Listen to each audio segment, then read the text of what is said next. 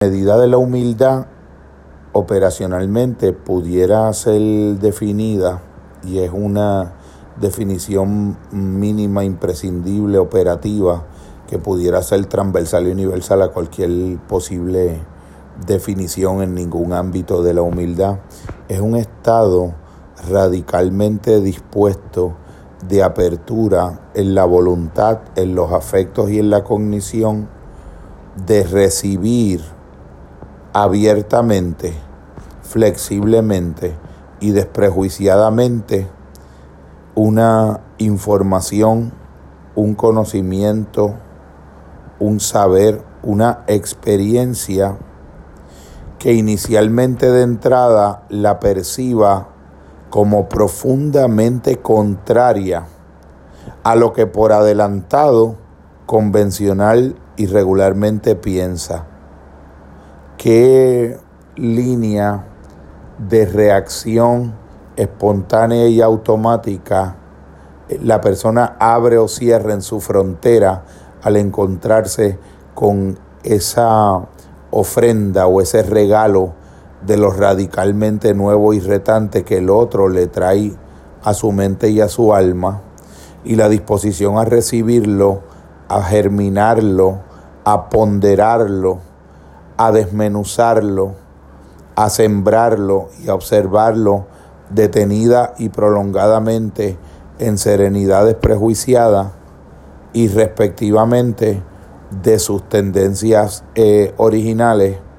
esa sería la verdadera medida de la apertura que llamamos humildad. Humildad en el sentido de una eh, virtud epistemológica, no de una cualidad moral, ni mucho menos eh, exclusiva y excluyentemente religiosa, una disposición de apertura del corazón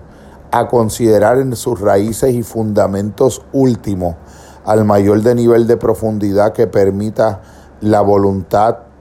el afecto y la cognición humana del sujeto que está recibiendo el regalo y la ofrenda,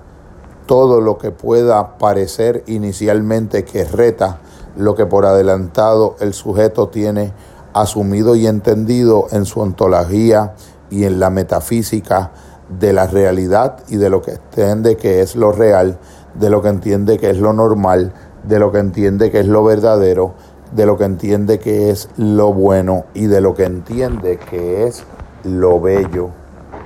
esa medida y esa proporción a dar una respuesta espontánea de apertura incondicional e incondicionada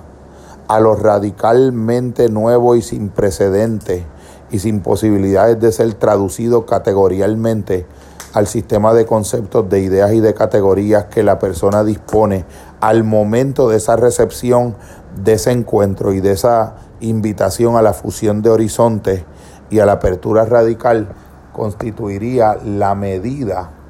de la cualidad que epistemológicamente y espiritualmente y psicoespiritualmente llamaríamos la humildad, el don de la humildad, algo que de algún modo se procura y se trabaja activamente al interior del deseo espontáneo y voluntario, pero que voluntariamente también se somete a la posibilidad de recibir como don y revelación la posibilidad de alcanzar niveles ensanchantes crecientes de apertura para recibir la revelación de lo nuevo, el impacto de luces que hacen que todo sea distinto, el relámpago de Heráclito, el eureka, el momento de concienciación plena, el awareness, el relámpago que es la madre de todas las cosas, esa luz a partir de la cual lo que los ojos vieron en ese momento efímero de vislumbre jamás olvidarán porque queda como una huella en el alma que puede llevar en sí a su modo todas las cosas, que puede llevar en sí a su modo